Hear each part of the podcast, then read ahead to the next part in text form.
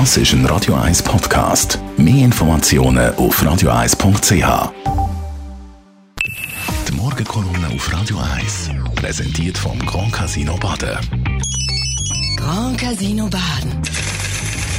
Baden im Glück. Morgen, Leder Gerber. Guten Morgen miteinander.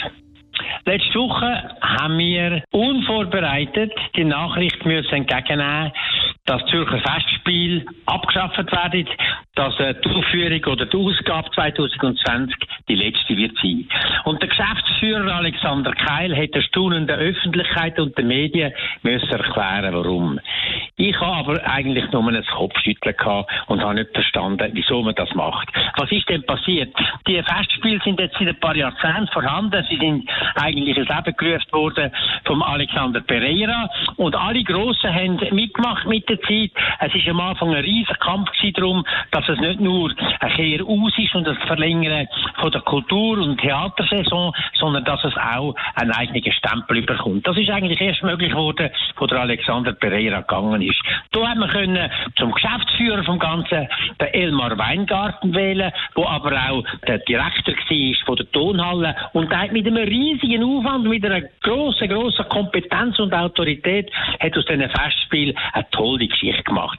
Peter Weibel, der der Präsident ist vom Stiftungsrat, hat dafür gesorgt, dass Gelder da sind und das ist eigentlich ein riesen Erfolgserlebnis gewesen. Nachher, wo der Peter Weibel gegangen ist, hat es dann ein bisschen angefangen, sich verschlechtern.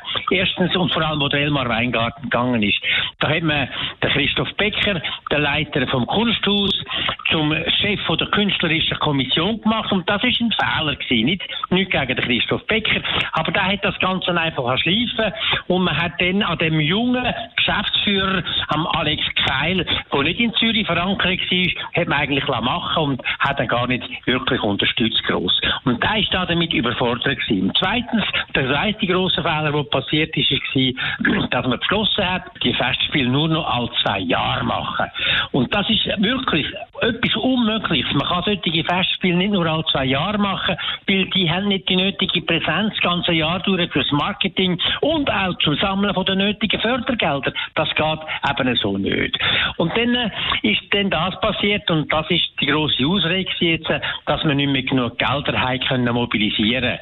Das ist eben so, die Unternehmungen, wenn sie zahlen, und es ist schon schwieriger geworden, das kann man sagen, die machen ihre Jahresbudget und in dem Jahresbudget sind auch Fördergelder für kulturelle und sportliche Anlässe enthalten. Und wenn man das nur alle zwei Jahre macht, dann ist das meistens schon vergeben und ist sehr, sehr viel schwieriger, das Geld wieder zu beschaffen. Also ich muss sagen, dass da eigentlich ein grosses Versagen von der kulturpolitischen Figur in dieser Stadt Zürich stattgefunden hat und im Kanton Zürich. Wir haben jetzt einen grossen Verlust, wenn wir die Festspiele nicht mehr haben und das ist schade und wie gesagt, es ist kein Ruhmesblatt auf Kulturpolitik von dem Kulturzentrum.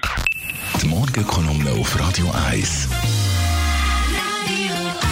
Die Meinung von Elmar Gerber zum Nachlesen auf radio1.ch. Das ist ein Radio 1 Podcast. Mehr Informationen auf radio1.ch.